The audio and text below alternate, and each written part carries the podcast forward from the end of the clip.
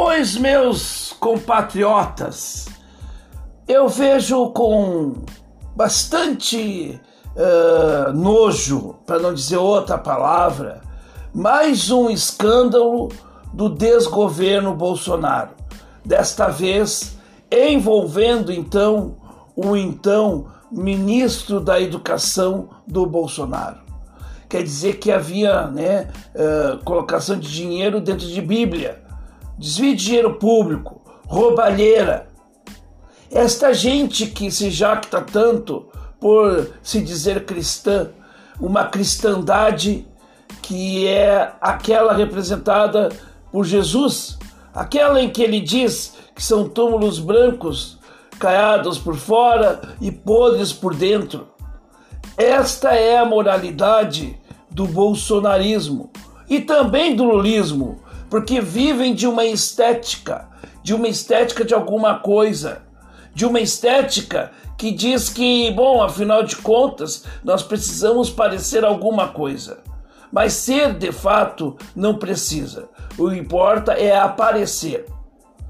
E aí, meus caros, mais uma vez a população brasileira se vive, né, se vive no caso uma mais uma decepção, a qual eu já sabia que aconteceria esses escândalos, que aconteceria essa roubalheira, mas a população tinha dado um não para Bolsonaro, para Lula e dado um sim como uma forma de protesto.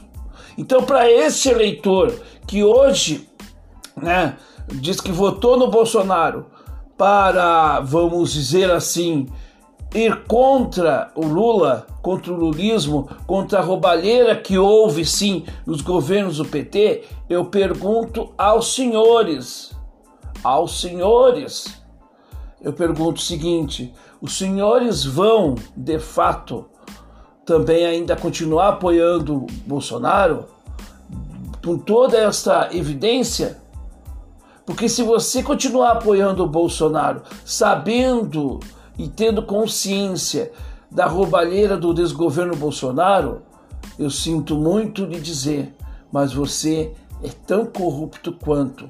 Portanto, esse eleitor que foi enganado ou que também, além de ser enganado pelo Lula, votou com raiva com Bolsonaro, precisa responder Bolsonaro nas urnas. E eu não estou aqui para te julgar, porque se você votou no Bolsonaro e se arrependeu hoje, tudo bem, faz parte da vida. Eu também já votei errado. Eu votei errado na última eleição para prefeito. Por que, que eu não posso? Por que, que eu vou cobrar aqui? E por que, que você não pode né, dizer para mim por que, que eu não posso errar? Todos nós erramos. Mas é preciso que seja feita essa cobrança. Eu quero dizer, olhando no teu olho, olho no olho, você vai admitir essa roubalheira?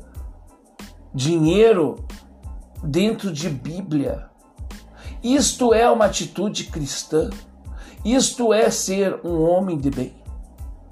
Esta é a situação. E aqui não estou aqui usando de um expediente de moralismo, mas sim buscando o expediente da moralidade.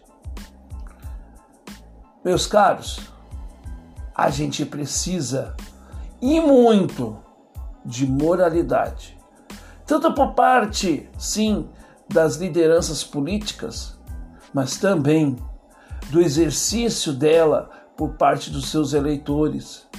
Nós é que temos que exercer a moralidade, aquilo que nos compete. E se você votou no Bolsonaro em 2018 acreditando que iria acabar com a corrupção. Não acabou a corrupção. Tá aí, tá aí explícita. Se você ainda acredita, eu não sei, eu não sei como é que alguém pode acreditar que acabou a corrupção. Não acabou. Então, se você realmente não aceita a corrupção, você tem que dizer não a Bolsonaro em 22. E você não precisa dizer não a Bolsonaro votando em Lula tem uma terceira alternativa, uma alternativa que talvez seja a real alternativa para esses dois nomes. Porque, gente, moralidade não se demonstra com palavras. mas com gestos. Tipo quem não aceitou aposentadorias que na lei estava certa, mas que na moralidade não, e que renunciou a essas aposentadorias.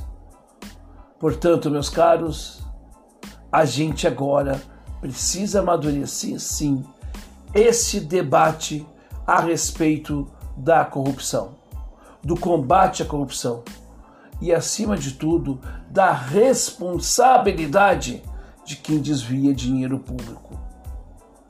Está caindo de maduro porque o povo brasileiro está cansado de pagar imposto, ver o seu imposto desviado e a falta de atendimento no posto de saúde do seu bairro, por exemplo.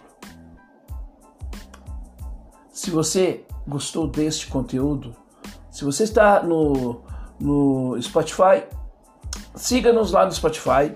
Esse conteúdo está em áudio também. Se você está no nosso canal no YouTube, no canal 2 do Mundo de Noélcio, deixe o seu like. Se não é inscrito ou inscrita, inscreva-se. Por favor, eu preciso muito da sua inscrição.